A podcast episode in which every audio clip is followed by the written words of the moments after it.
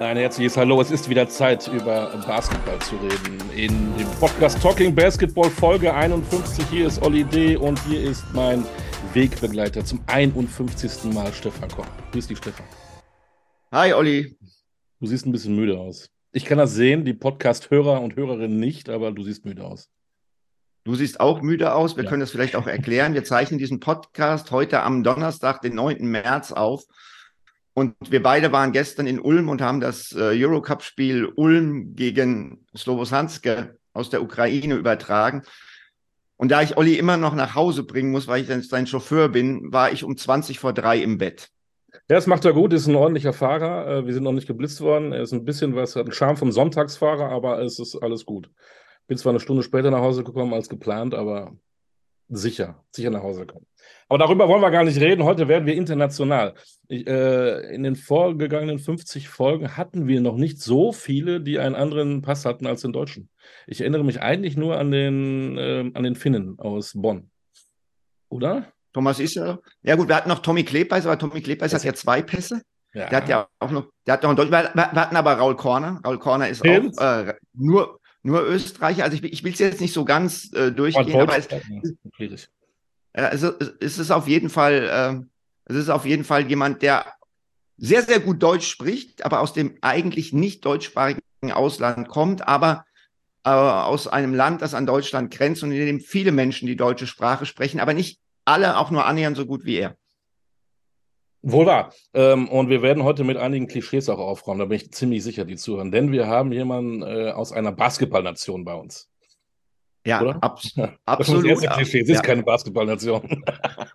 also, also wir, wir, haben jemanden, der eine super erfolgreiche Karriere ja. als Spieler hatte und der jetzt als Trainer genauso nachlegt. Also das findet man ja auch selten, dass jemand in, in, in beiden Bereichen äh, sowas hinlegt wie er und allein das macht ihn schon super, super interessant. Dann feuer doch mal deine, deine wichtigste Frage ab, die du immer hast, bevor du dann wieder nach Hause gehst. ja, lieber, lieber Gast, hast du einen zweiten Vornamen? Ähm, ja, habe ich. Ein zweiter, meine zweite Vorname ist Hendrik. Ja. So. Viele wissen vielleicht schon Bescheid, als sie gehört haben, wer denn da spricht. Möglicherweise. Ja, ma, ma, mag schon sein. Wir müssen jetzt das ja auch nicht bis ins äh, St. Nimmerleins äh, drehen. Also, lieber Gast, verrate uns bitte deinen Namen. Wir freuen sehr, dass du bei uns, also, sehr, dass was, bist. Was heißt denn das? Ähm, ähm, wenn ich da die erste Frage mal beantwortet habe, war es dann so, dass mein Akzent so stark war, dass jetzt alle Hörer wissen, wo ich herkomme? Meinst du das?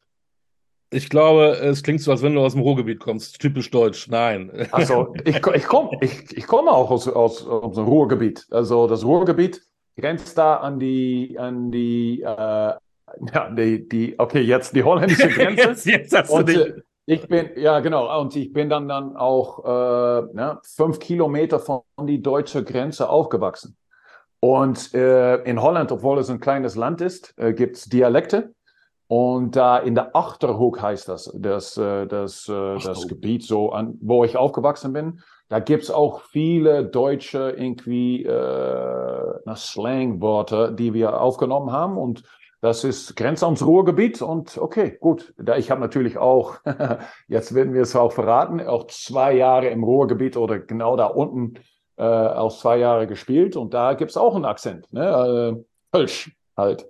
Und, Herzlich willkommen, ähm, Hüb Stevens. Ach nee, das war. ja, Hüb Stevens. Nee, nee, nee, nee. Also ich bin nee. Gerd Hamming. Ja, Gerd Hamming oder eigentlich Gerd Hamming. Ähm, aber auch in Kölsch gibt es viele, äh, also holländische eigentlich Worte wie Ecke und äh, weiß ich was alles. Und das habe äh, nach drei Jahren Berlin, wo das nicht der Fall war, habe ich mich schon gewundert, warum das ist, die zwei Jahre in Köln. Gut, aber wir müssen jetzt trotzdem nochmal bei deinem Vornamen nachhaken. Okay. Ähm, ist dein eigentlicher erster Vorname nicht Gerrit? Ja, das ist, äh, also ich würde gar nicht sagen, dass das was Holländisches ist, aber das ist was Spezifisches, das meine Eltern äh, gemacht haben. Also auf meinem Pass steht Gerrit Hendrik Hamming. Ja. Aber ähm, von dem Alter, dass ich irgendwie etwas verstehen konnte und hören konnte und sprechen konnte, also zehn Jahre alt, nee, ähm, ähm, äh, bin ich immer, also äh, Spitzname, weiß ich nicht, ob das richtig ist, weil äh, Nickname ist es nicht. Nee, na, aber äh, Gerd oder Geert ist, äh, ist die Name, wo, wo, wo, äh, ja, womit ich aufgewachsen bin. Also Geert, aber auf meinem Pass steht Gerrit Hendrik Hamming. Stimmt. Ja. Genau, wir haben ja eben schon mal im Vorgespräch, Gert heißt da nicht richtig. In Deutschland sagen alle Gerd zu dir und in den USA haben alle Gerd zu dir gesagt. Ne? Genau, also ich habe ich hab schon alles gehört, also in Griechenland und Italien und alle, alle, alle Art und Weise, dass mein Name ausgesprochen äh, werden kann habe ich schon gehört. Also ich habe äh, für die Hörer, die dir jetzt zuhören, äh, die beide, meine beiden Kollegen jetzt, habe ich schon gesagt, dass ich äh, auf alles antworten werde. Ähm, Gerd, Gerd, Geert, alles. Alles. Gut. Fangen wir mal an. Erstmal, was ist denn eigentlich jetzt politisch korrekt? Es weiß ja keiner in Deutschland. Ähm, Holländer oder Niederländer? Niederländer ist äh, okay. nicht nur politisch korrekt, aber auch geografisch korrekt, glaube ich, weil Holland ist eigentlich, also wir ja. haben elf oder jetzt mittlerweile zwölf äh, äh, Provinzen. Und äh, na, Rotterdam und Amsterdam sind in Nordholland und äh, also äh, Amsterdam ist in Nordholland und äh, Rotterdam dann in, in, in, Süd, Südholland. Und das sind nur Provinzen, aber weil die zwei wichtigen Städte in die Provinzen, da haben irgendwie, ich glaube, dass es deswegen ist. Ich weiß auch, bin mir auch nicht ganz sicher, also ich würde nicht hundertprozentig sicher sagen, dass es deswegen ist. Aber die, die zwei Provinzen, da heißen äh, Nordholland und Südholland. Da gibt es aber noch zehn Provinzen und äh, das sind, das ist halt die Niederlande. Mhm. Niederlande. Also Niederländer und äh, deine Provinz, wo du herkommst, ist Gelderland, ne? Oder Gelderland. Genau. Gelderland, ja genau, Gelderland. Gelderland. Sagt dann nicht Holländer zu dir, sondern Gelderländer zu dir, ne? Gelderlander oder Niederländer, ja. Oder, Niederländer. ja, so, weißt also. du, auch, auch in den letzten Jahren, Holländer werde ich auch, wenn du sagst, hey Holländer, sag mal, was, äh, gib mal eine Antwort auf diese nächste Frage, werde ich auch antworten. Also alles. Ich komme ja nicht weit weg von, von, von der Niederlande aus Münster in Westfalen und wir haben immer, ähm, mhm. ähm, ist nicht böse, aber ich darf das ja sagen, hast du ja das okay gegeben, wir haben immer Kasköppel gesagt. Ja, wir sind natürlich zusammen mit, äh, mit äh, die Franzosen äh, irgendwie bekannt äh, für unsere äh, äh, Vielfalt an Käsen, die, die hier auch in Frankfurt in jeder äh, äh Supermarkt und, genau. auch zu kaufen sind. Und ähm, ich glaube, wir sind bekannt für, für die äh, Spitzname Käs, Käskopfe. Äh, und in Wisconsin, äh, die, den Staat Wisconsin in, in Amerika, das sind Käskopfe.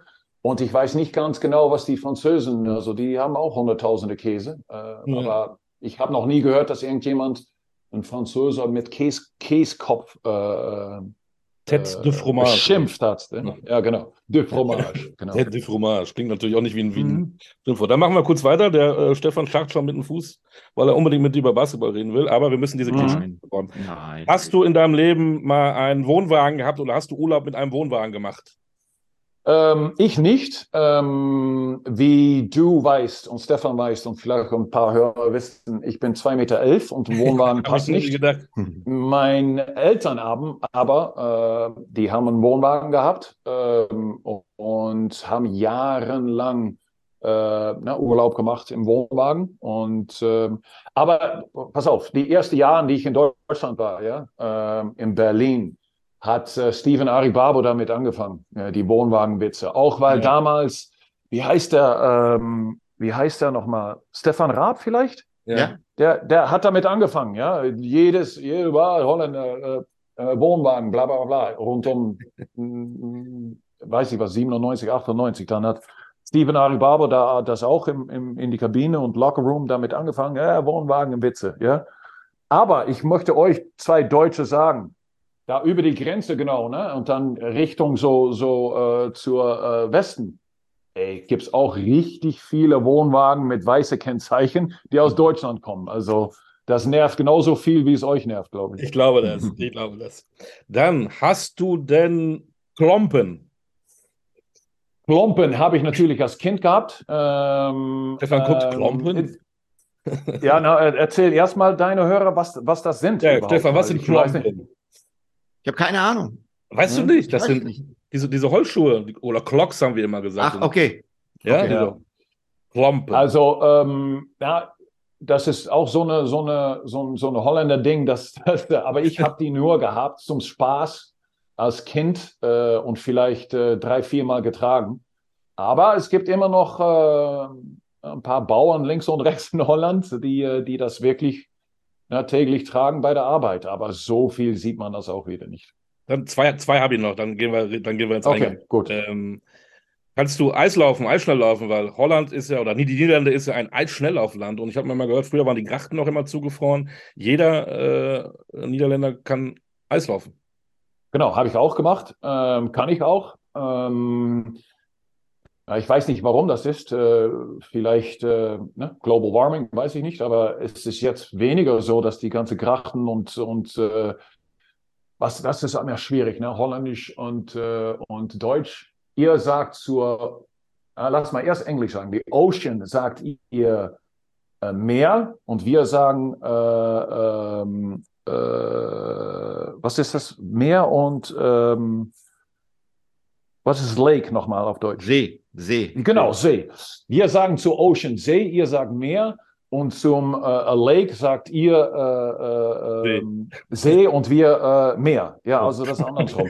Aber pass auf, die ganze, mal, mal, aufpassen jetzt, äh, die Ja, ganze. Seen, ja, die ganze. Seen, die ganze Seen in, waren auch immer äh, ne, mit Eis äh, überdeckt im Winter und haben wir also massal, also massiv mit alle Holländer, alle, äh, ne, so eine Wollmütze auf, äh, Schlitt, Schlitt, Schlittschuhe untergebunden und alle auf dem Eis. Also das kann ich auch, ja. Wunderbar. Und letzte Frage, nur, nur unter uns dreien. Warst du denn schon mal im Hm. Coffeeshop? Ich war mal da, weil ähm, ich war mal da, weil äh, ich war als, ja, ich bin mit 19 äh, nach Amerika gewechselt, College, ja. Und ähm, in die ersten 19 Jahre meines Lebens war ich noch nie da. Ähm, war auch nicht gro ein großes Ding, war legal, aber habe ich kaum gesehen, ja. Dann in College, ne, sobald meine Freunde oder Mannschaftskameraden oder ne, ein bisschen recherchiert haben, gab kein Internet natürlich, aber wo ich herkam, dann kam natürlich na, äh, Coffeeshops, dass äh, Weed äh, irgendwie legal war und natürlich äh, Prostitution legal war. Also die Amis waren voll. Dann, dann bin ich im Sommer auch mal zurückgekommen natürlich und äh, nach meiner College-Karriere auch mal nach Holland und eigentlich da mal äh, geschaut, warum es ging. Ja, und das war schon komisch. Also da habe ich auch amerikanische Freunde aus dem College, die sind äh, mir äh, auf Besuch gekommen in Holland. Dann mussten wir rein. Und das war für die Amis und für mich eigentlich auch sehr komisch. Ja? Ich weiß nicht, ob du mal drin warst, Nein. aber das ist so wie ein, wie ein, ein Supermarkt. Ja? so mit einem Anzeigetablett von was du alles kaufen kannst, mit die Preise und äh, ja, muss, muss man sich mal anschauen. Sowieso, wenn du mit Am Amis äh, unterwegs bist, bist in Holland, dann muss mal rein. Ja? So, jetzt fangen wir an. Wie kommt ein Niederländer, eine Eisschnelllaufnation, eine Fußballnation, wie kommt ein Niederländer zum Basketball?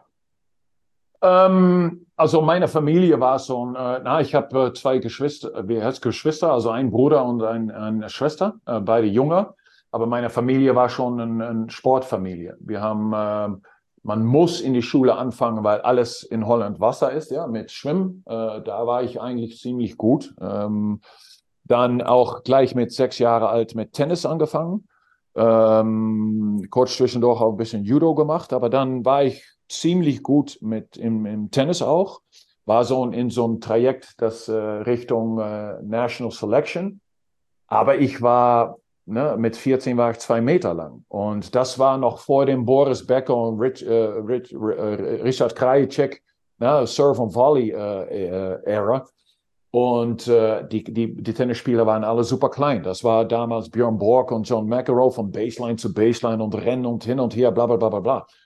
Und mein, mein, mein National-Tennistrainer meinte damals so ein bisschen so, das wird nichts so, aber te äh, technisch war alles okay und ne, hat, hab schon Talent gehabt. Aber er meinte, für die Fußarbeit, um Tennis, mein Tennisspiel zu unterstützen, mach mal nebenbei ein bisschen Fußball oder äh, Basketball, ja, meinte er.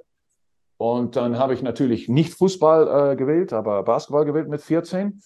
Und dann habe ich erst ein halbes Jahr Tennis und Basketball gemacht und dann war ich in ein halbes Jahr war ich eigentlich, ich konnte gar nichts, aber ich war lang und koordiniert und hatte auch, habe auch so ein bisschen Hand-Eye-Coordination gehabt von, vom Tennis her und, äh, und Ballgefühl, äh, aber konnte gar kein Basketball spielen. Aber nur wegen die Sachen und meiner Größe war ich in der Vorselection schon von, von, äh, von die holländische Basketball-Jugendnationalmannschaft. Und das war natürlich auch am anderen Ende von Holland, äh, ne? in Rotterdam und Amsterdam die Training die ganze Zeit. Dann habe ich äh, auch weil, weil ich mag Tennis richtig, ja, ist eine geile Sportart, auch richtig äh, schön zu spielen. Aber äh, Basketball hat mir mehr Spaß gemacht und dann habe ich äh, auch, weil ne, irgendwie nebenbei auch nochmal Schule gemacht, gemacht werden sollte, ähm, habe ich aufgehört, Tennis zu spielen und alles auf Basketball geschmissen. Also mit 14 Jahren habe ich angefangen, Basketball zu spielen. Und du, du, hast gesagt, du bist dann sehr, sehr schnell auch äh, in die Auswahl gekommen in den Niederlanden. Mhm. Äh, und dein Weg ging ja ganz steil nach oben. Ich meine, du hast dann mal äh, bei einer, bei einer Jugend-Europameisterschaft Israel 55 eingeschenkt. Ich meine, wie fühlt man sich da als 19-Jähriger, der noch nicht so lange spielt? Da, da hast du doch gedacht, hey, was ist denn, was ist denn hier los? Das geht ja durch die Decke, oder? Nee, nicht wirklich, weil ähm, ich glaube, in, in, in dieser Zeit würde das so sein. Ja? Dann wird hm. gleich die ganze äh, Internet darüber sprechen. Wenn jetzt irgendjemand in, in die Europameisterschaft 55 Punkte reinschmeißt, dann würde Internet explodieren. Ja? Aber mhm. damals habe ich nichts davon mitbekommen. Äh, ich weiß, ich war Topscorer von der äh, Europameisterschaft damals, ich glaube mit 27,7 Punkte pro Spiel.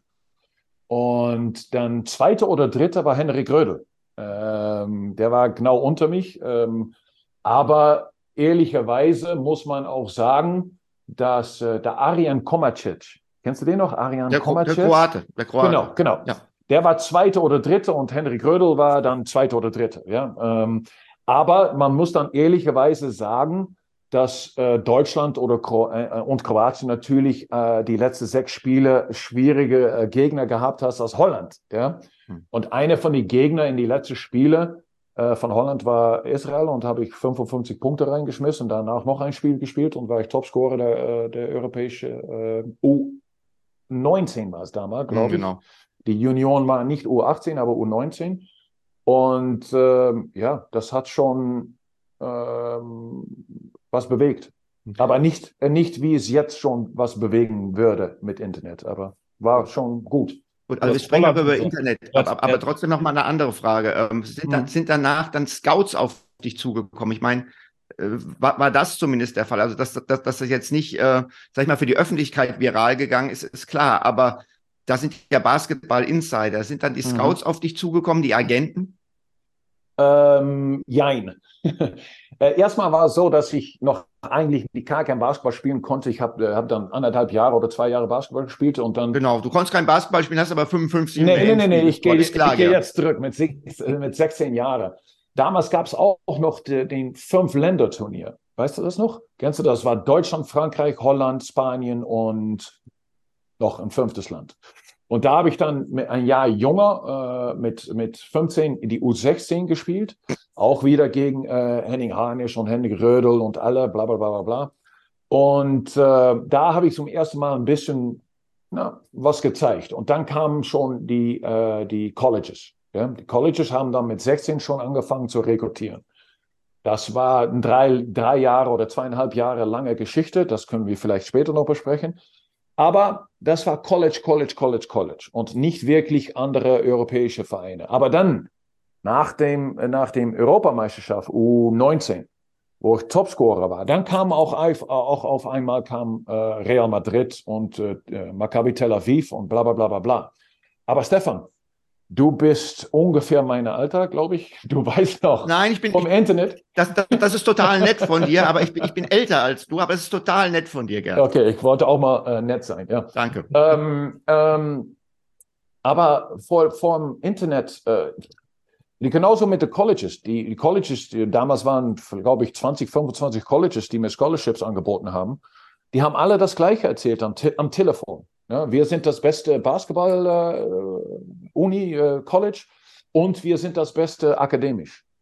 Ja, und dann kam Maccabi Tel Aviv und äh, Real Madrid. Ich habe auch keine Ahnung gehabt. Damals war es so, in Holland mindestens 0,00 Basketball im Fernsehen. Und dann war es so eine VHS-Tape, äh, die rumgeschickt äh, ja. würde, nur vom äh, NBA All-Star-Spiel. Und weiterhin kein Basketball gesehen. Also es war sehr schwierig, aber okay, um deine Frage dann zu beantworten. Scouts, Agenten, nein, damals, das war 87, 88, ne? Äh, ja. Eigentlich wenig davon mitbekommen. Hm. Hm. Ähm, du hast dann dich ja, ähm, hast gesagt, es war ein langer Prozess mit dem, mit dem, mit dem College, du hast dich dann für LSU entschieden. Darüber muss man mhm. natürlich reden. Shaq ist ein Jahr vor dir gekommen, im gleichen Jahr mit dir Stanley Roberts. Das heißt, ihr hattet auf der großen Position, kann man sagen, schon ein klein bisschen Gedränge. Wie ging es denn da im Training ab? Hat es da ordentlich auf die Frucht gegeben? Äh, oh, aber richtig. Aber Shaq kam ein Jahr später. Äh, ja. kam ein Jahr später. Ich kam, ich kam rein in äh, 1988 und okay. dann kam auch Stanley Roberts rein. Aber da war ein der Top hat, 48. Genau, der, der, der hat ein Jahr nicht spielen dürfen. Genau, da, da dürfte ein Jahr nicht spielen. Und dann haben wir gespielt mit einem irgendwie kleinen äh, Line-up. Äh, und äh, okay, habe ich eigentlich wenig gespielt, weil nochmals, ich konnte nicht wirklich Basketball spielen, war nur lang und koordiniert. Ja?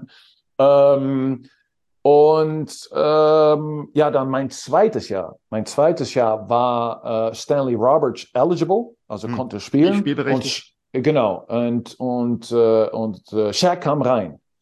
Und das ging erstmal los im, äh, im Sommer, ja, wo, wo unter die strikte äh, NCAA-Regeln äh, äh, keine Trainer dabei sein dürfen. Ja, haben wir gespielt. Es war unglaublich, Stefan. Wenn du dabei gewesen wäre, was da alles abging in unsere Auxiliary Gym, also Trainingshalle, das war wirklich unglaublich. Also erstmal kam, äh, ich war eigentlich, ne, eigentlich gar nicht so wichtig in die, in die Pickup Games. Aber Stanley Roberts war eligible, also spielberechtigt, und Shaq kam rein, an der gleichen Position.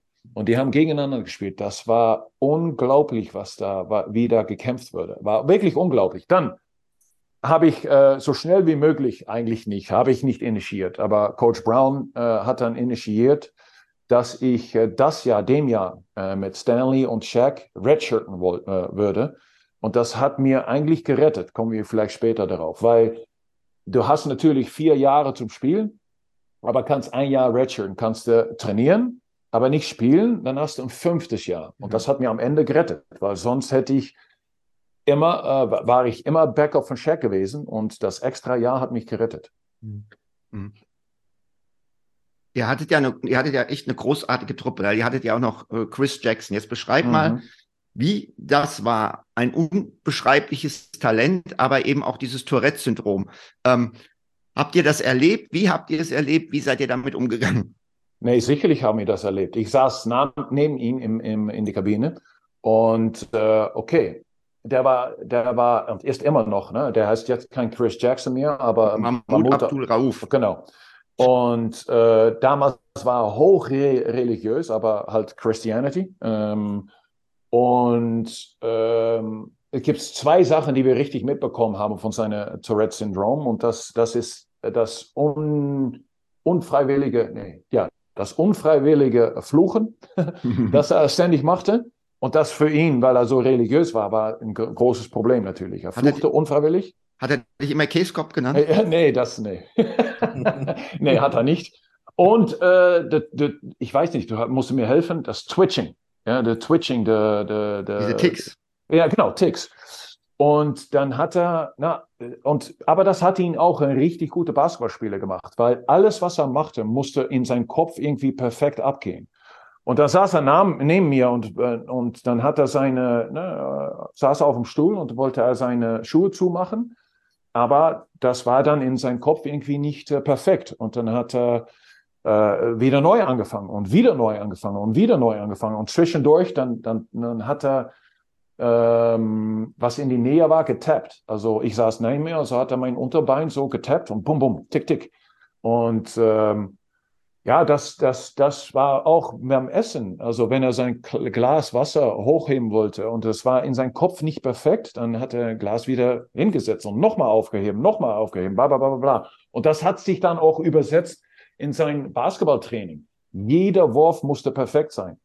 Und wenn er dann äh, nach dem Spiel oder nach dem Training irgendwas nicht richtig, nicht gestimmt hat, dann hat er manchmal stundenlang geworfen, bis eins, zwei Uhr morgens, äh, bis die Wurf ihn irgendwie äh, perfekt angefühlt hatte. Ja? Und also das haben wir schon gemerkt, vom Training nach zum Dormitory, wo wir geschlafen und äh, gewohnt haben. Wenn dann nichts um ihn rum war, was er ne, tappen konnte, so, dann hat er irgendwie vorüber gebogen und in den Boden, weil außen, draußen getappt. Ja? Also das war schon, er hat nicht den schlimmste Art und Weise oder Form von Tourette's gehabt, aber es war schon ähm, sehr deutlich. Wir haben natürlich nach zwei Monaten uns daran gewöhnt und dann war es auch nichts mehr eigentlich. Wahnsinn.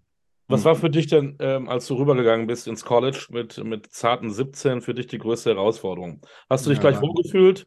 Niederländer nee, nee, nee, ich war, ich war erstmal äh, ein zarte 19.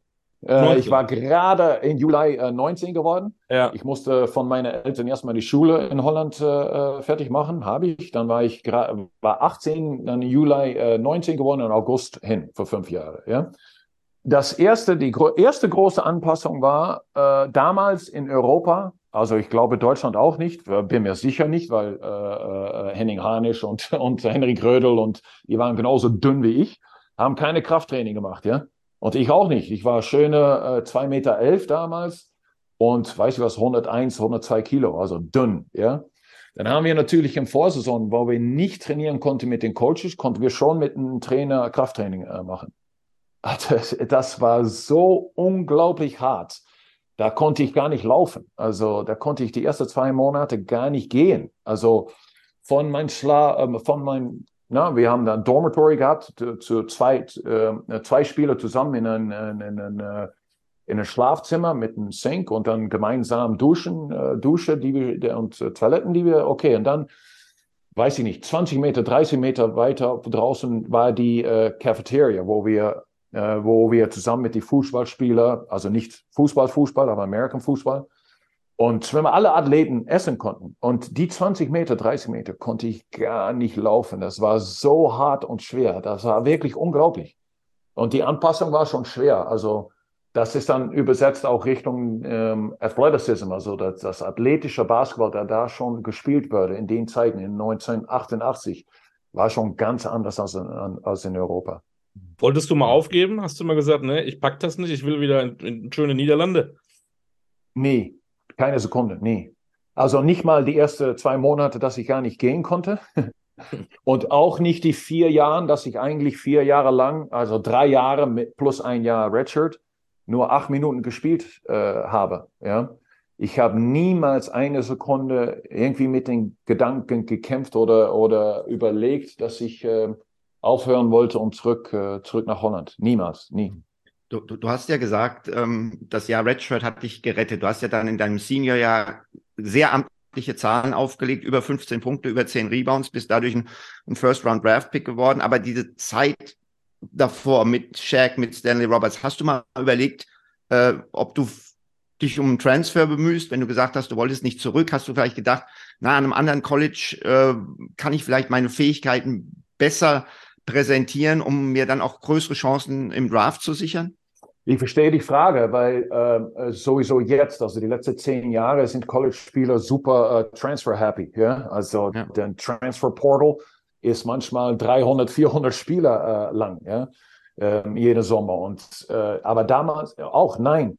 Ich, ich, weiß noch, dass mein, vielleicht mein drittes Jahr, äh, mein Coach, Dale Brown, äh, vorgeschlagen hätte oder mindestens die Option äh, mit mir besprochen gehabt, ob ich vielleicht nicht transferen wollte, ähm, ob das nicht vielleicht besser für mich war. Ja. Aber ich habe gleich gesagt, ich weiß nicht, ob das inhärent äh, äh, genetisch ist oder dass ich das von meinen Eltern mitbekommen habe, aber ich, äh, ich wollte, also ein Quitter oder aufhören war bei mir nicht drin. Ja? Und äh, ich habe gleich, äh, gleich Coach Brown gesagt, nein, will ich nicht. Also Vielleicht hat auch was damit zu tun, dass LSU LSU ist. Ja, das ist schon ein College. Das ist, was da alles abgeht zum, äh, rund um Athletics, also Athleten und Sportarten, ist wirklich unglaublich. Und äh, ich wollte nicht weg. Ich wollte da versuchen, mich durchzusetzen. Und hätte ich das geschafft, äh, äh Stefan, dann äh, da, nee, hätte ich das schaffen müssen, wenn Shaq nicht Hardship gegangen wäre. Also Hardship heißt, dass wenn du die vier Jahre nicht äh, ja. insgesamt benutzt, aber vorhin sagst, okay, ich gehe in die NBA, dann, äh, dann gehst du Hardship. Ja? Wenn er das nicht gemacht hätte, wäre mein letztes Jahr, mein fünftes Jahr, äh, gleich, gleichzeitig gewesen mit Shaqs viertes Jahr. Ja. Und hätte ich nie gespielt und hätte ich wahrscheinlich nach meinem fünftes Jahr zurück nach Holland gegangen und irgendwie, weiß ich was, Den Bosch oder Zwolle äh, was gespielt, weiß ich nicht. Hm. Aber er hatte glücklicherweise gesagt, ich gehe in die NBA und dann habe ich angefangen, da äh, auch war ich Starter und die Zahlen hast du genannt und das war eine richtig schöne Zeit. Aber wieder, wieder, ich bleibe das wiederholen. Für die Hörer, die ein bisschen jünger sind, ist das schwierig zu verstehen. Es gab kein Internet. Und da waren nur Zeitungen. Also ich wusste schon, dass, äh, dass aber Zeitungen, wer liest dann in College in Zeitungen? also ich habe das nicht gelesen und ich habe einfach Basketball gespielt und am Ende des Jahres waren die Zahlen da und okay, da war ich eingeladen für Pre-Draft Camps und war all uh, College this und all College das und bla bla bla bla, aber richtig mitbekommen habe ich es nicht. Und aber dann war es so, dieses letzte Jahr hat dich gerettet du hast diese Zahlen mhm. aufgelegt, dann wirst mhm. du gedraftet in der ersten Runde von Orlando, mhm. die im Jahr zuvor den Diesel gedraftet haben. Und du hast den Diesel wieder vor dir. Was hast du ja. in dem Moment gedacht? Das ist ein Ding, das könntet ihr beide vielleicht aufschreiben. Eine, eine, eine, eine Frage, eine Trivia-Question, die keiner weiß. Äh, es, gab nur einmal in, äh, in, einmal in die NBA-Geschichte, dass ein NBA-Verein drei Jahren hintereinander in die erste Runde ein Center von den gleichen College gedraftet hat. Also in 19, 1991 war es Stanley Roberts, in 92 war es Shaquille O'Neal und 1993 war es Gerd Humming. Ja? Und ähm, äh, das, das, das, ja, den Trivia Question kann keiner beantworten, könnt ihr aufschreiben. Gut, äh, wenn, dann irgendjemand, wenn dann irgendjemand auf, dein, auf eure Podcast kommt, der, der prätendiert, äh, NBA-Experte zu sein, dann könnt ihr das fragen. So.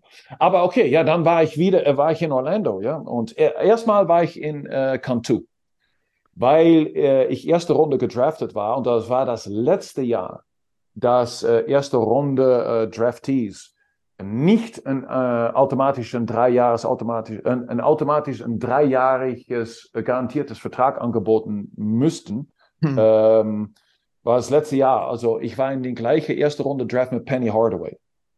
Und Penny war natürlich Priorität, verstehe ich. Und ich, äh, die, die Argumentation von äh, Orlando war, du hast eigentlich nur ein Jahr College gespielt. Vielleicht wäre es gar nicht schlecht, ein Jahr Europa zu spielen. Also war ich erst ein Jahr in Cantu, Euroleague.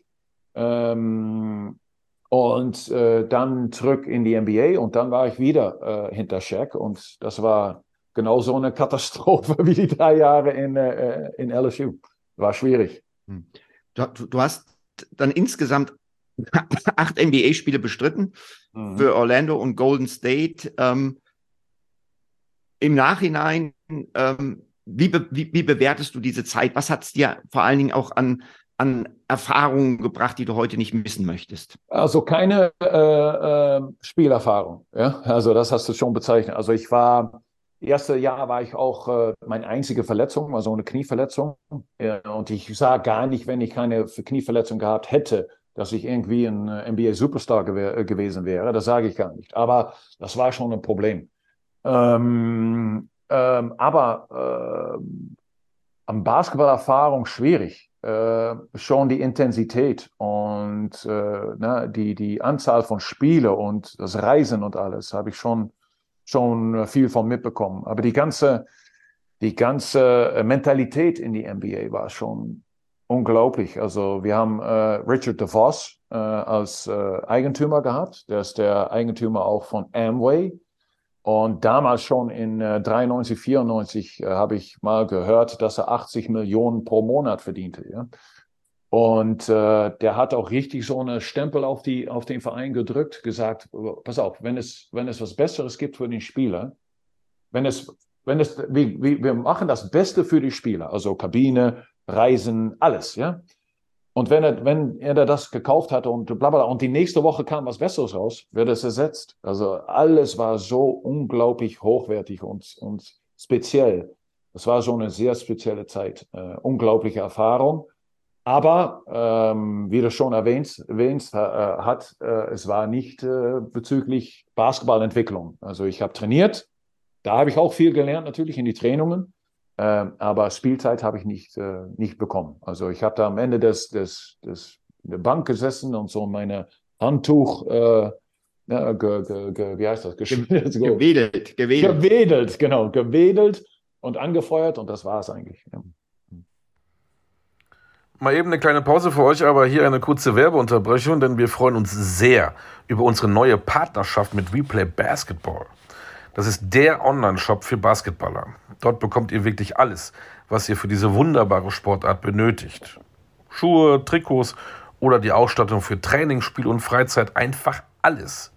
Und damit ihr euch draußen genauso über diese brandneue Kooperation wie wir freuen könnt, bekommt ihr exklusiv 10% on top auf das gesamte Sortiment.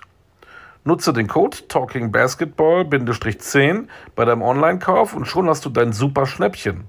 Also einkaufen bei Replay Basketball und Podcast hören bei Talking Basketball. Besser geht's doch nicht, oder? Apropos hören, dann machen wir mal weiter mit unserer aktuellen Folge. Würdest du dann sagen, dass deine Schauspielkarriere als Actor bei Blue Chips besser war als deine NBA-Karriere? Pass auf, also Schauspieler bin ich nicht, aber das hat schon vorher angefangen. Ne? Kannst du auch nochmal googeln. Ähm, also äh, na, in, in, in College gibt es keine Commercials, geht gar nicht mit. Äh, das sind alles Amateure. Ja? Jetzt werden die College-Spieler auch bezahlt, aber damals nicht. Aber in die NBA habe ich natürlich einen Link gehabt mit Shaq, weil wir in die gleiche College gespielt haben und eine bestimmte Freundschaft und bla bla bla bla. Sein Manager von Shaq damals, sein persönlicher Manager, war auch ein, ein uh, LSU-Spieler, die zusammen mit uns beide gespielt hat. Also mit die, mit die beide habe ich auch den, den, den Privilege, also wie heißt das? Privilege äh, gehabt. Das Privileg. Äh, ja, äh, ähm, ähm, ähm, in, in, in die Commercials, also die, die, die Commercials von Shaq mit äh, na, Pepsi und, äh, und äh, Reebok und alles mitzumachen. Das war der erste Ansatz zu meiner Schauspielkarriere. ähm, ich war dann, weißt du, die, die Commercial, wo Shaq äh, irgendwie schlecht spielt, vom Feld läuft und dann mit durch Cartoons mit Bugs Bunny und weiß was, dann Pepsi an Pepsi trinkt, auf dem Spielfeld zurückkommt, auf einmal richtig gut spielt, über jemanden wegdunkt. Der Typ, der über ihn wegdunktet, das bin ich dann. Ja? Aber das war schon, schon geil, weil äh, Orlando hat natürlich Universal Studios. Es war um die Ecke, haben wir Commercials äh, gemacht. Das war schon eine schöne Erfahrung. Und dann kam auf einmal den Anruf von Dennis Tracy, das ist unsere Mannschaft. Der war der äh, äh Mannschaftskamerad in, in LSU, da war sein persönlicher Manager von Check hat er angerufen im Sommer, hey uh, Gert, uh, bist du in Holland oder wo bist du? Nee, ich bin in Orlando. Hast du Bock, einen, einen Spielfilm zu, mitzumachen? Ich so, natürlich habe ich Bock drauf, wo ist das? Ähm, das war dann, glaube ich, in Indiana. Ja, in Indiana, weil die haben dann Blue Chip gefilmt in Indiana, weil die mhm. wollen volle Hallen haben. Und in Indiana kommen die sogar äh, Halle voll. Ja? Genau, so 15.000 Leute zu, zum äh, Filmdreh. Und äh, bin reingeflogen, abgeholt vom, vom äh, Flughafen in ein Limo, gleich zur äh, Set. Und erstmal äh, musste ich mir, mir, meine Haare schneiden lassen und dann bla bla bla haben wir äh, einfach Basketball gespielt. Ja? Und dann auch, weil die Connection nochmal mit, äh, mit äh, Shaq und Dennis Tracy. Dann abends meinte ich, Gerd, wo bist du? Okay, wir holen dich ab. Also wieder Limo, dann äh, zu Hotel von Nick Nolte. Und dann mit Nick, Nick Nolte mal ein bisschen ne, was trinken gegangen und so. Und es war schon eine richtig schöne Zeit. Aber ich weiß, dass du einen Halbwitz machst, ja? aber Schauspieler war ich eigentlich nie. Also ich habe kein Talent dafür, glaube ich. Aber wenn, ein, wenn ein Niederländer äh, in einer der wichtigsten Ligen des Weltsports auftaucht, der, der Gecht, Gecht Hamming, äh, wie mhm. hat sich denn das Land Niederlande, wie, wie, hat sich deine Heimat für dich interessiert? War äh, Nuller. War, ja, Nuller, nix, nix. Also erstmal, du hast äh, am Anfang der Podcast schon erwähnt, dass wir nicht ein richtig großes Basketballland sind. Und äh, na, wir haben damals so ein Basketball-Magazin gehabt, das hieß damals Full Court Press.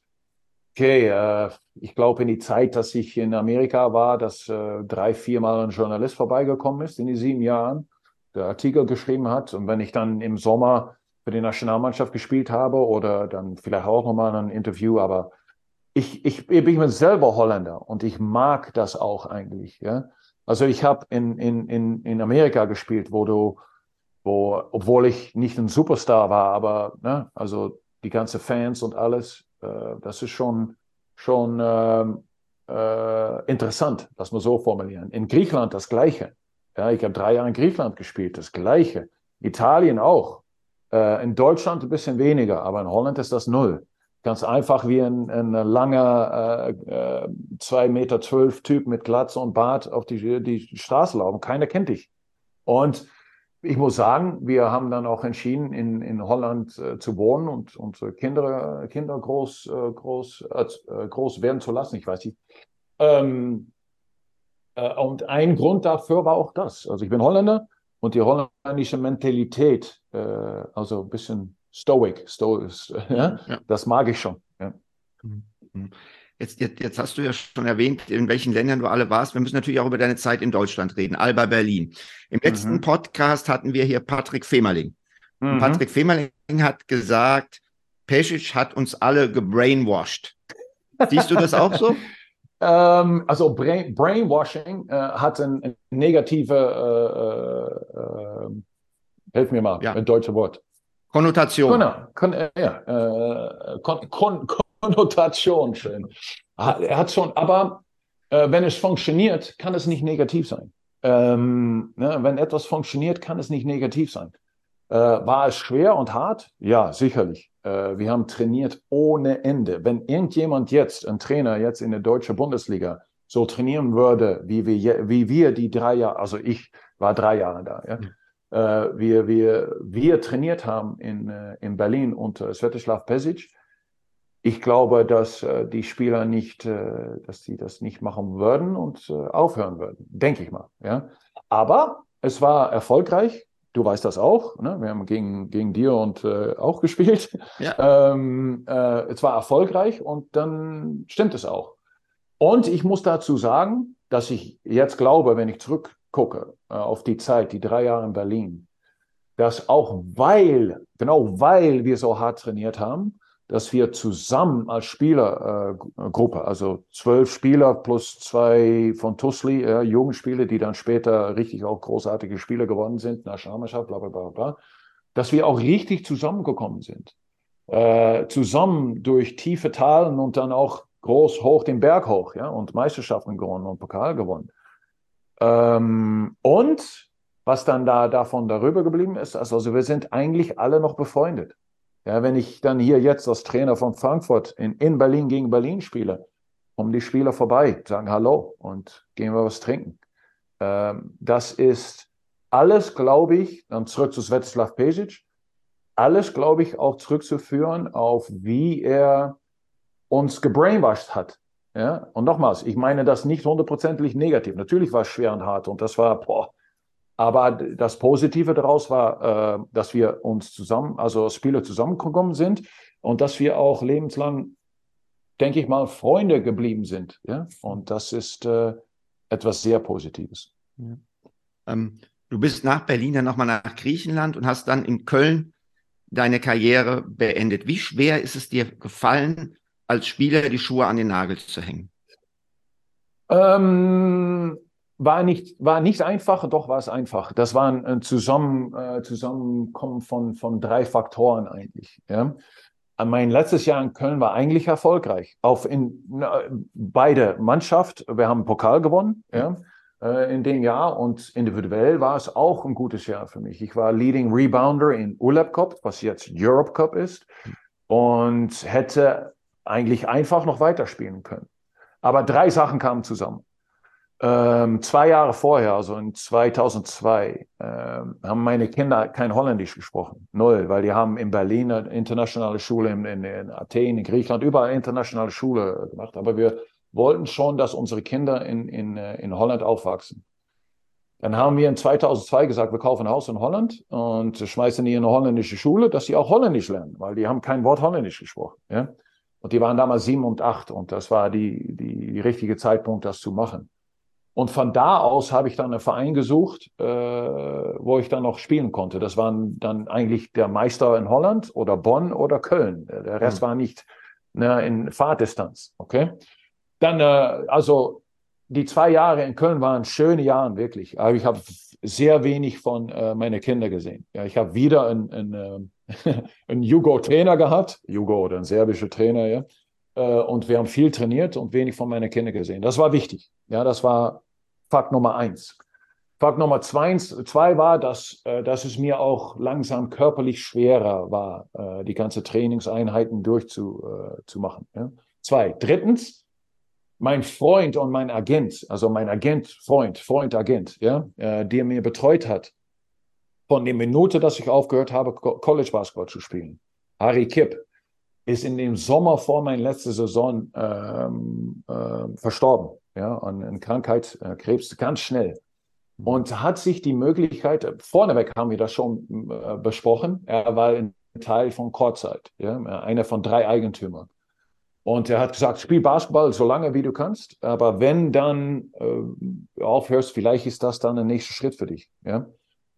Und weil äh, na, mein Freund Harry Kipp äh, äh, ähm, verstorben ist, äh, im Sommer vor, äh, vor, vor mein letztes Jahr in Köln, war der dritte Fakt, Faktor, das mitgespielt hat, meine Entscheidung erleichtert hat, sag mal so, weil ich konnte gleich weitermachen in etwas, das mit Basketball zu tun hätte. Und das, die drei Faktoren waren entscheidend. Würdest du jetzt gerne als Trainer äh, Gerd Hamming den Spieler Gerd Hamming haben? Boah, da, den Basketball, den, den, den, die Sportart Basketball hat sich schon so geändert, dass, äh, dass die ne, eins von eins zu eins, ja, den Gerd Hamming von den Berliner Jahren ähm, nicht passen würde in, in das Basketball von heutzutage. Also damals hat jeder Verein vier Typen von 2,12 Meter gehabt, die 120 Kilo oder 115 Kilo, 120 Kilo waren. Und da na, wird noch, wurde damals noch Post-Up gespielt. Und, äh, ne? Also das war ein anderes Basketball. Äh, der würde ich eins auf eins wahrscheinlich nicht nehmen. Ähm, äh, Basketball äh, taktisch und technisch. Von Einstellung schon, denke ich mal. Ja? Wollte ich gerade fragen, als, ähm, typ, als Charakter hättest, hättest du dich hättest ja, doch, ja. ja. ja. natürlich. Also eine Mannschaft voll mit Gerd Hammings wäre, ne, wäre, wäre Blindmeister jedes Mal. nee, nee, nee, nee, nee. Äh, und aber dann, dann habe ich, äh, war ich natürlich später, äh, in Köln war ich 34, 35. Und dann habe ich auch äh, angefangen im Sommer ein bisschen durchzutrainieren, weiter zu trainieren, weil die, die, die ersten zwei Monate waren sonst zu schwierig. Ja? Und damals war ich auch 108 Kilo und äh, beweglicher und habe auch äh, ähm, besser meine Dreier äh, geworfen und bla bla bla bla. Vielleicht konnte der Gerd Hamming in, in, in das Basketball von heutzutage eine Rolle spielen. Vielleicht. Ja. ja. Also das wollte ich nämlich sagen. Also gerade in deiner Kölner Zeit war es ja fast schon ein Pick and Pop, ein Stretch vor. Mhm. Äh, und, und, und, und Trendsetter. Ja, ein, Stück weit, ein, ein, Stück weit warst du das wahrscheinlich mhm. auch, ja. Also in, in, in dieser Beziehung. Deswegen wollte ich das sagen. Ähm, also Harrys Tod, also ich wir müssen jetzt über Harry reden, aber Harry war ein großartiger Mensch. Großartig. Du hast, du hast ihn tausendmal besser gekannt als ich, aber ich habe ihn natürlich auch gekannt. Mhm. Ähm, das war die Entscheidung oder hat die Entscheidung, Agent zu werden, ein Stück weit mit beeinflusst. Was hat dann letztendlich die Entscheidung beeinflusst, vom Agent auf, vom Agenten zum Trainer zu werden? Och, das war schon eine lange Geschichte, weil äh, erstmals, okay, 2004 aufgehört, waren meine Kinder noch ziemlich jung. Ja, ich habe drei Jungs und äh, wir waren noch ziemlich jung. Dann habe ich erst mal zwei Jahre richtig 24 Stunden am Tag auf äh, eine Agentur äh, konzentriert. Aber dann mit zehn Jahre alt wollten meine Kinder eigentlich auch Basketball spielen. Ja? Ich habe äh, wie äh, da, also ich habe gesagt, wo ich aufgewachsen bin. Aber dann bin ich wieder äh, habe ich ein Haus gesucht in 2002. Das war an die Grenze Deutschlands, wirklich. Das ist in einem Dorf, Millingen am Rhein die Grenze des Dorfes ist auch äh, die Grenze mit Deutschland, also äh, ne, 200 Meter von Deutschland weg. Ähm, warum sage ich das jetzt? Ähm, ah, es war ein Dorf, äh, wo kein Basketballverein war. Ja, die wollten dann Basketball spielen, dann haben wir einen Basketballverein gesucht und das war in Nimwegen.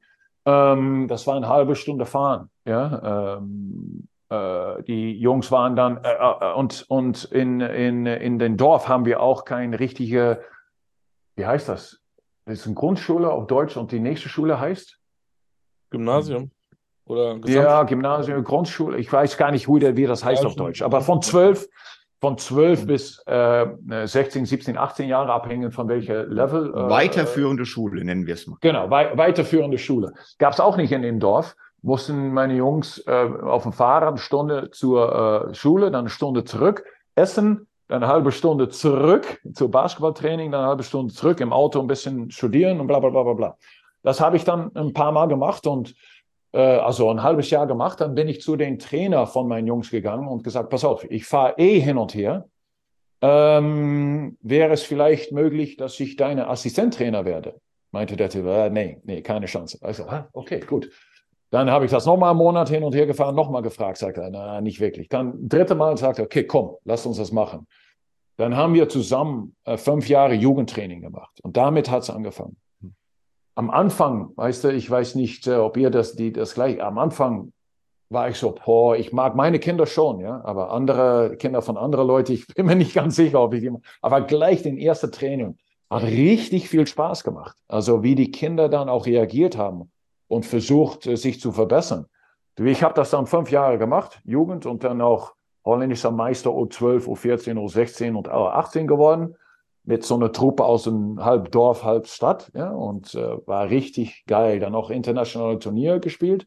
Und dann sind meine Kinder alle drei äh, zur, ähm, zur Basketballschule in Spanien gegangen.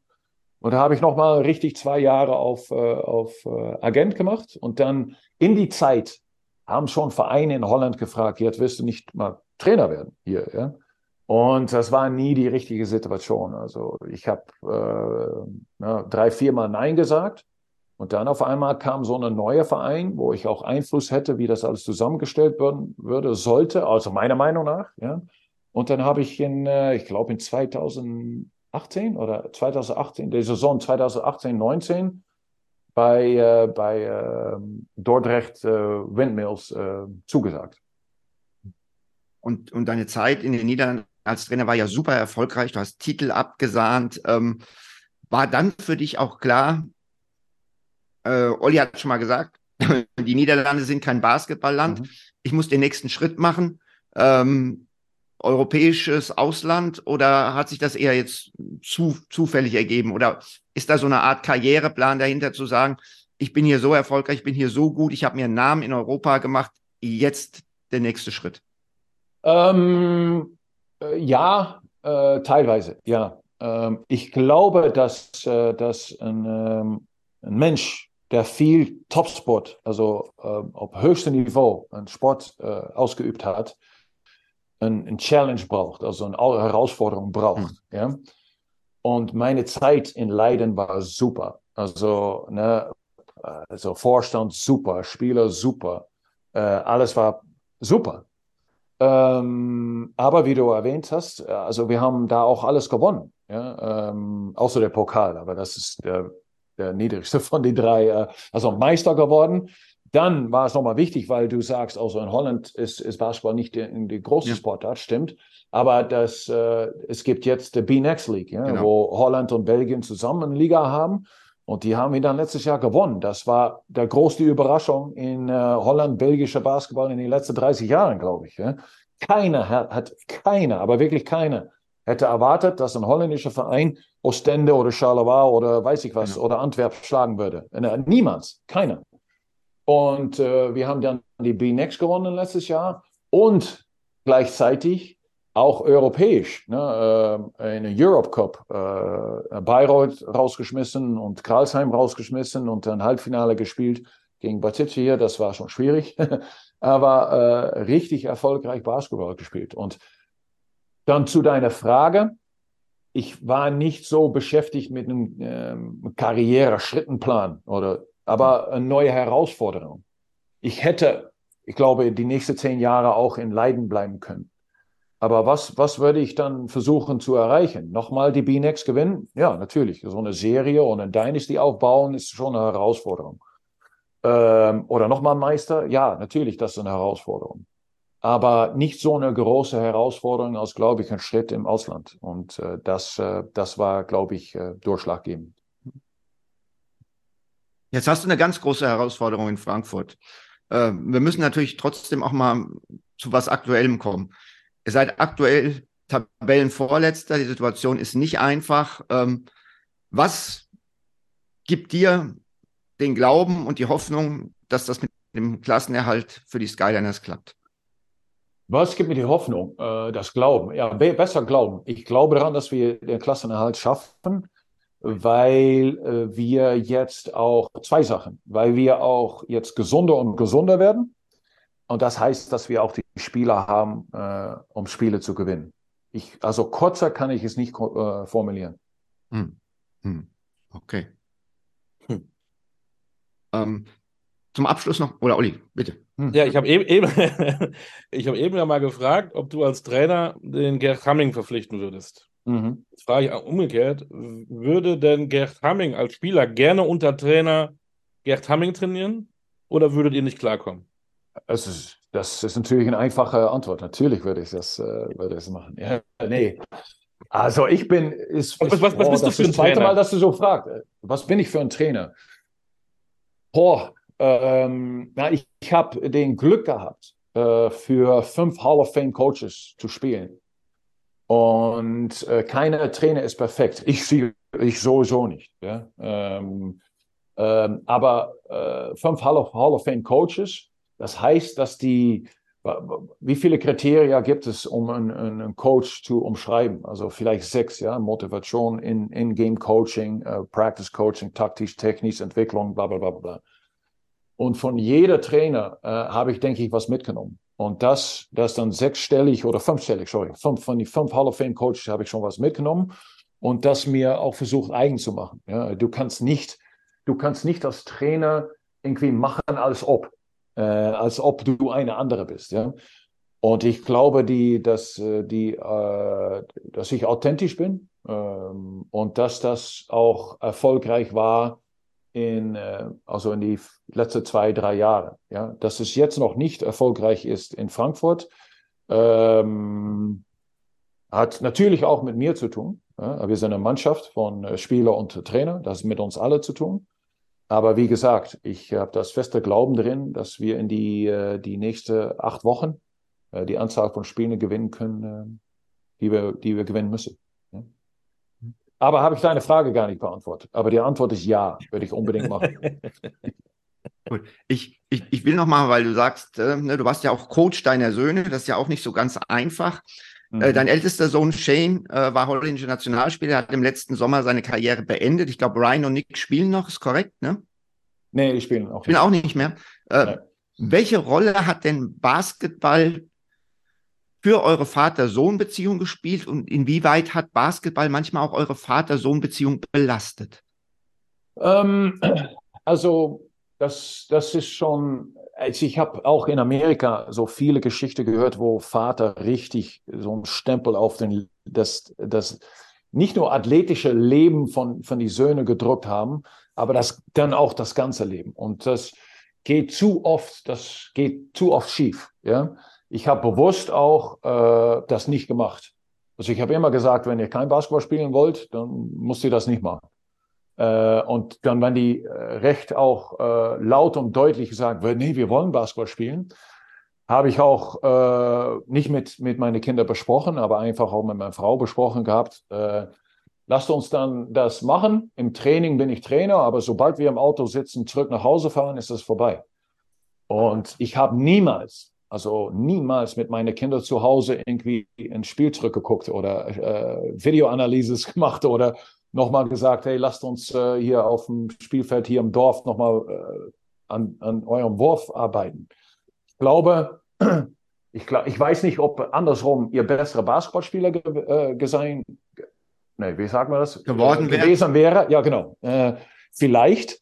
Aber vielleicht war dem Verhältnis, die ich jetzt habe mit meinen Kindern, schlechter. Also das ist so eine Abwägung. Weiß man, kann natürlich auch sein, äh, gibt es auch Beispiele, aber wenige, glaube ich, wo so ein Vater richtig, richtig Druck macht, ständig und ganze Leben Basketball ist, bla bla bla bla bla. Und trotzdem, dass er ein gutes Verhältnis hat mit seine, seinem Sohn. Geht auch, ja.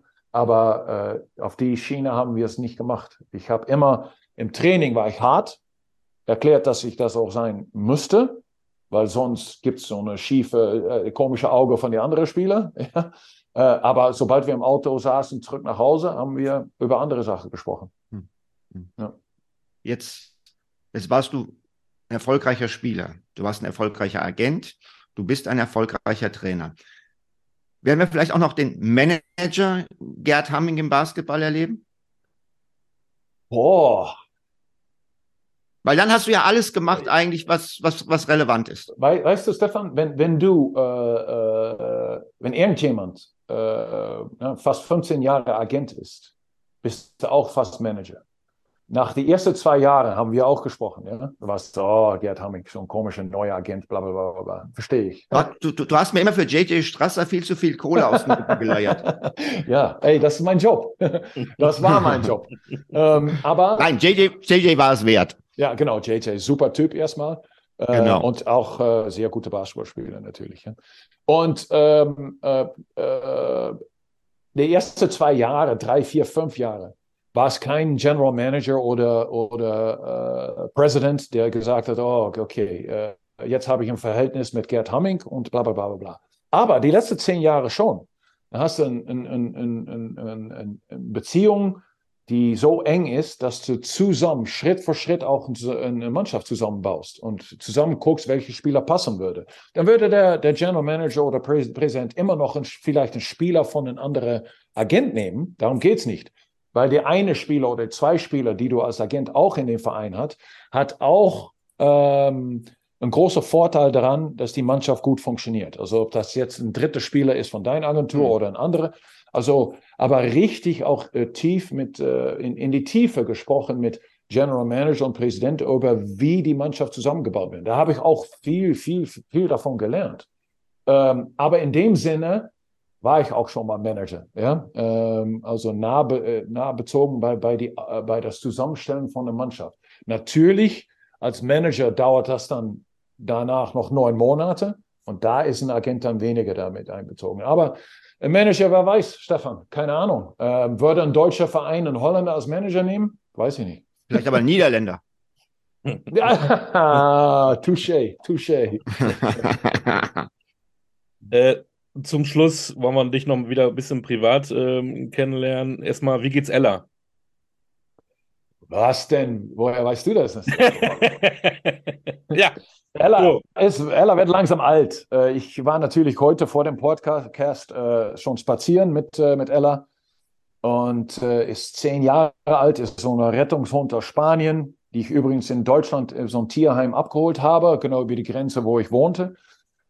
Und äh, super, super süßer Hund. Äh, aber die ersten sechs Jahre, so eine Jagdhund, äh, ne? die ersten sechs Jahre war sie vor mir weg, sprintet, gerannt ohne Ende und jetzt ist so ein bisschen älter und läuft mir hinterher. Also es geht sie gut, aber ne? alter Hund jetzt. Alter Hund. Ähm, das war Ella. Ähm, 24-7 Basketball oder machst du auch noch ein bisschen was anderes, um, um einen Ausgleich zu haben für dich? Ähm, ich versuche einen Ausgleich aufzubauen, aber ist äh, nicht so einfach, weil ähm, auch nach gewonnenen Spielen bin ich eigentlich die nächsten 48 Stunden ständig irgendwie mit Kopf bei einem Spiel dabei. Verlorene Spiele sowieso, ja. Das ist erstmal die erste 48 Stunden. Dann natürlich fängt die Vorbereitung an äh, für das nächste Spiel. Also ist schon viel, viel, äh, viele Stunden sind damit einbezogen. Ähm, aber wenn ich was machen will, bin ich natürlich äh, dreimal am Tag, zweimal am Tag länger mit Ella unterwegs. Das. Und äh, was ich eigentlich mache, äh, ist, äh, ich gucke mir viele, also viele, wenn die Zeit das, äh, das zulässt, aber äh, im Vergleich mit anderen Menschen glaube ich viele Films an. Ich mag mir Filme anschauen. Ja. Ja, da, da, hast du ja auch einen, hast du ja auch einen Bezug zu. Ich meine, ja. Blue Chips, ja. Blue Chips ist ja bekannt für Nick Nolte, Penny Hardaway, Shaquille O'Neal und Gerd Hamming. Genau, ja, genau, und Gerd Hamming. Das sind und ja einer, war, ich weiß, ja. Wenn einer gute schauspielerische Leistung einschätzen kann, dann Gerd Hamming. An du. Als ehemaliger Schauspieler. Ne? Genau, also, genau, genau. Äh, genau, ich kann das schon einschätzen, ja. Äh, Men Men Menschenkenntnisse, ja. Nee, aber ich, ich war übrigens noch mal von Film äh, auf Audition. Kennt ihr den Basketballfilm Eddie? mit Whoopi Goldberg und äh, wo sie Trainerin ist von den New York Knicks. Mhm. Ich war, das komische Geschichte. Ich war dann, die, äh, die haben mich reingeflogen für so eine Audition, kam ich rein, dann so eine große Horseshoe-mäßig äh, äh, sind die, die Tische hingesetzt worden mit weiß ich was, 25 Leute. Und die haben mir so eine Skript zugeschickt. Sollte ich äh, die highlighted in, in Gelb, äh, die, die, äh, die, die äh, mal ne, machen. Das war dann der einzige Ausländer, äh, ausländische Spieler in den New York Knicks, die vor Whoopi Goldberg gespielt hat. Ja? Okay. Und ich war natürlich Ausländer, aber es fiel mir irgendwie schwierig, mein, mein Englisch auf, auf, auf Ausländerenglisch auszusprechen. Ich stand dann da, 25 äh, Leute haben mir angeguckt, war komisch, habe ich so ein bisschen geactet. Habe ich den nicht bekommen, hat, hat äh, Dwayne Cinches, kennt ihr noch, ja? Ja. Äh, 2,20 Meter 20 ja. aus Florida und hat auch NBA gespielt.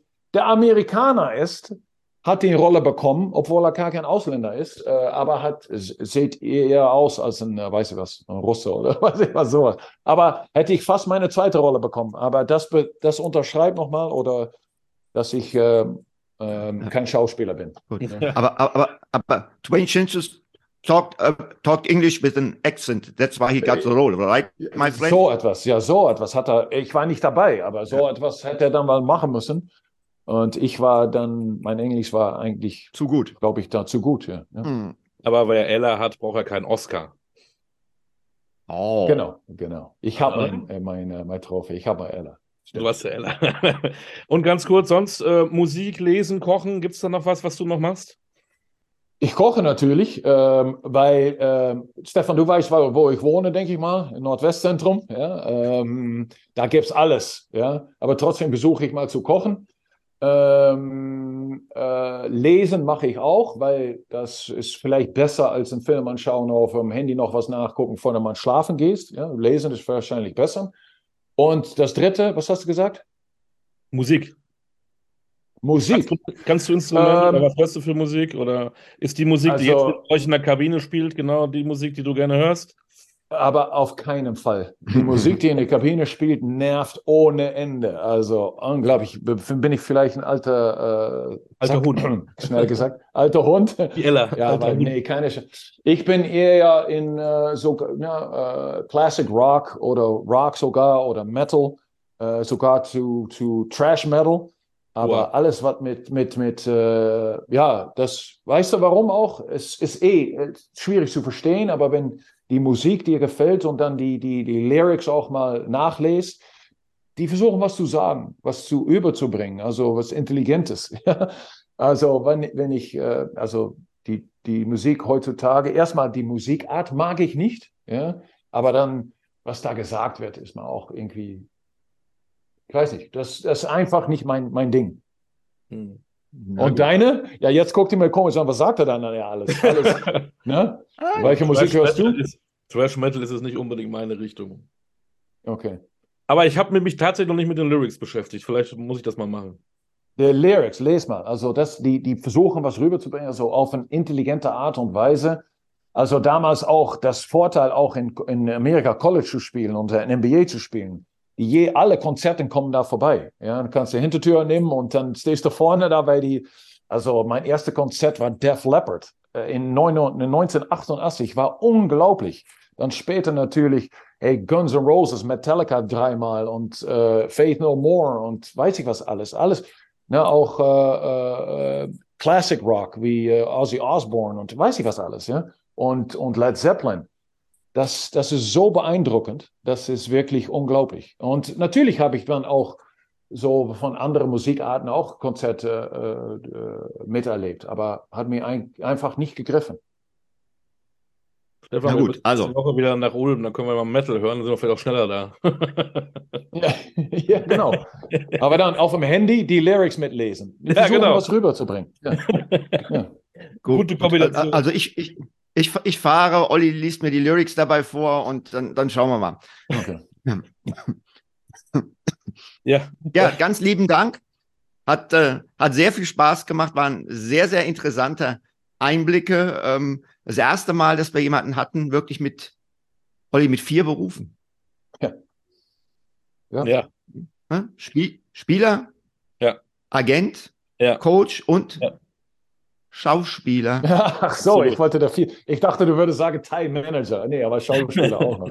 Hey, für die Hörer zu Hause, ähm, ist vielleicht äh, wichtig zu wissen, dass vor dem, dass wir äh, das alles hier aufgezeichnet haben, äh, die beide mir gesagt haben, dass, äh, dass Beleidigungen hin und her erlaubt sind. Ob, ob das von mir auch, auch okay war. war. Also habe ich gleich gesagt, natürlich ist das okay. Ich finde, so Wohnwagen und das sind keine Beleidigungen. Wir sind stolz darauf. Also lasst uns, lasst uns dann enden mit den richtigen Beleidigungen. Okay, dann, dann, dann, dann hau einen raus. Dann hau einen nee, raus, nee, nee, nee, das war ein Witz. Ich habe keine. Was, ich, was kann ich sagen? Ich, nee, nee, ja, danke, schon, Karskop, okay. dass du dabei warst. ja. Okay, nee, ich habe keine Beleidigungen. Bin so nett. Käse, Käse, Käskopf sind so nett. Ja, ist genau. auch keine Beleidigung, ist, ist, ist eine Anerkennung für das, was, was ihr für ja. die Käseindustrie macht. Für die, für die Leerdammer und die Gouda. Und, und genau. In diesem Sinne, also, ähm, Grüße an Ella und danke für deine Zeit. Äh, viel Erfolg für deine Projekte, was du in Zukunft vorhast und bitte bleib gesund. Dankeschön und es hat Spaß gemacht. Danke euch. Uns auch. Gerd, alles Gute und wir sehen uns okay. bald in einer Halle in Deutschland. Auf okay, jeden Fall. Wir, wir freuen Danke. uns. In diesem ciao, Sinne, das war ciao. Talking Basketball mit Olli D., mit dem Schauspieler Gerd Hamming und mit Stefan Koch. Auf Wiedersehen und bedankt. Ciao, bedankt. Ausgedrückt.